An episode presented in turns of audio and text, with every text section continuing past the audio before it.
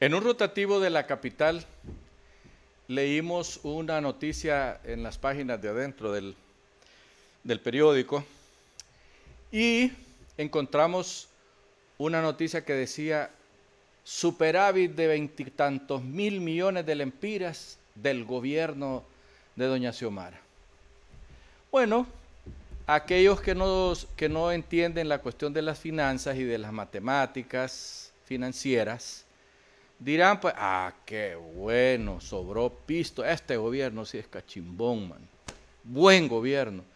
Nos ahorraron 24 mil millones de lempiras.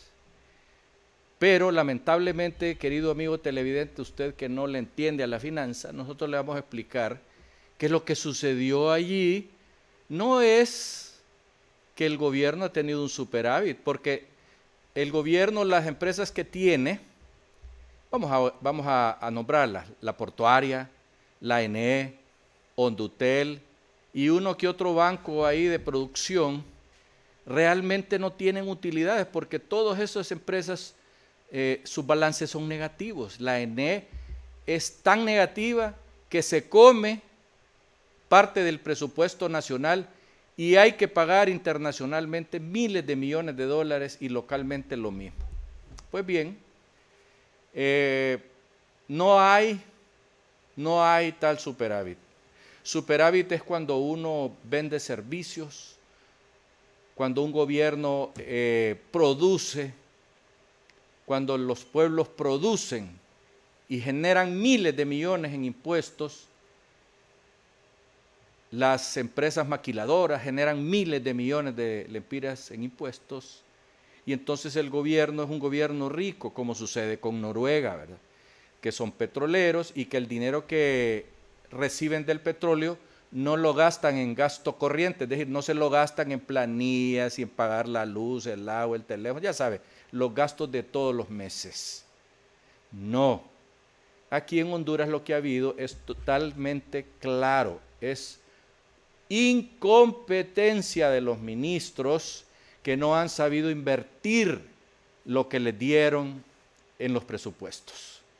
Entonces ese dinero se queda en el Banco Central de Honduras y ahí es donde los gobernantes vienen y dicen, sáquenme 5 mil millones que lo vamos a, vamos a pagarle a los, a los eh, doctores y a las enfermeras de ese superávit. No, no hay tal superávit porque esos esos gastos ya están presupuestados y por lo tanto deberían de haber sido entregados esos dineros. Nosotros nos preguntamos para qué quieren 24 mil millones de lempiras que les está sobrando del presupuesto que no lograron llevar a cabo.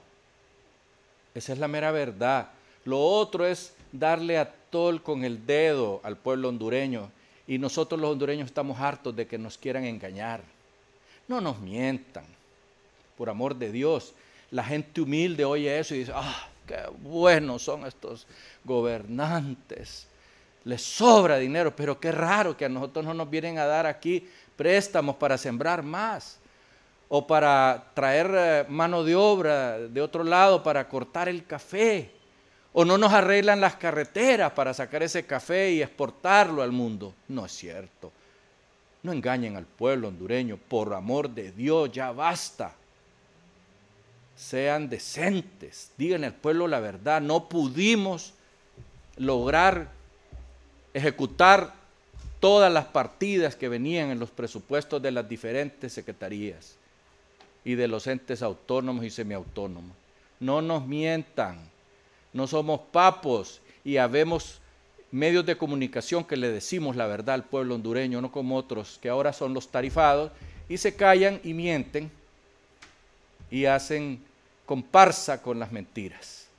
Así es que lamentablemente nos están mintiendo y nos pretenden engañar. Una cosa más. Quiero decirle al pueblo hondureño que me voy a tomar unas largas vacaciones y que cuando regresemos será el año nuevo y tendremos algunas sorpresas para ustedes. Hasta pronto.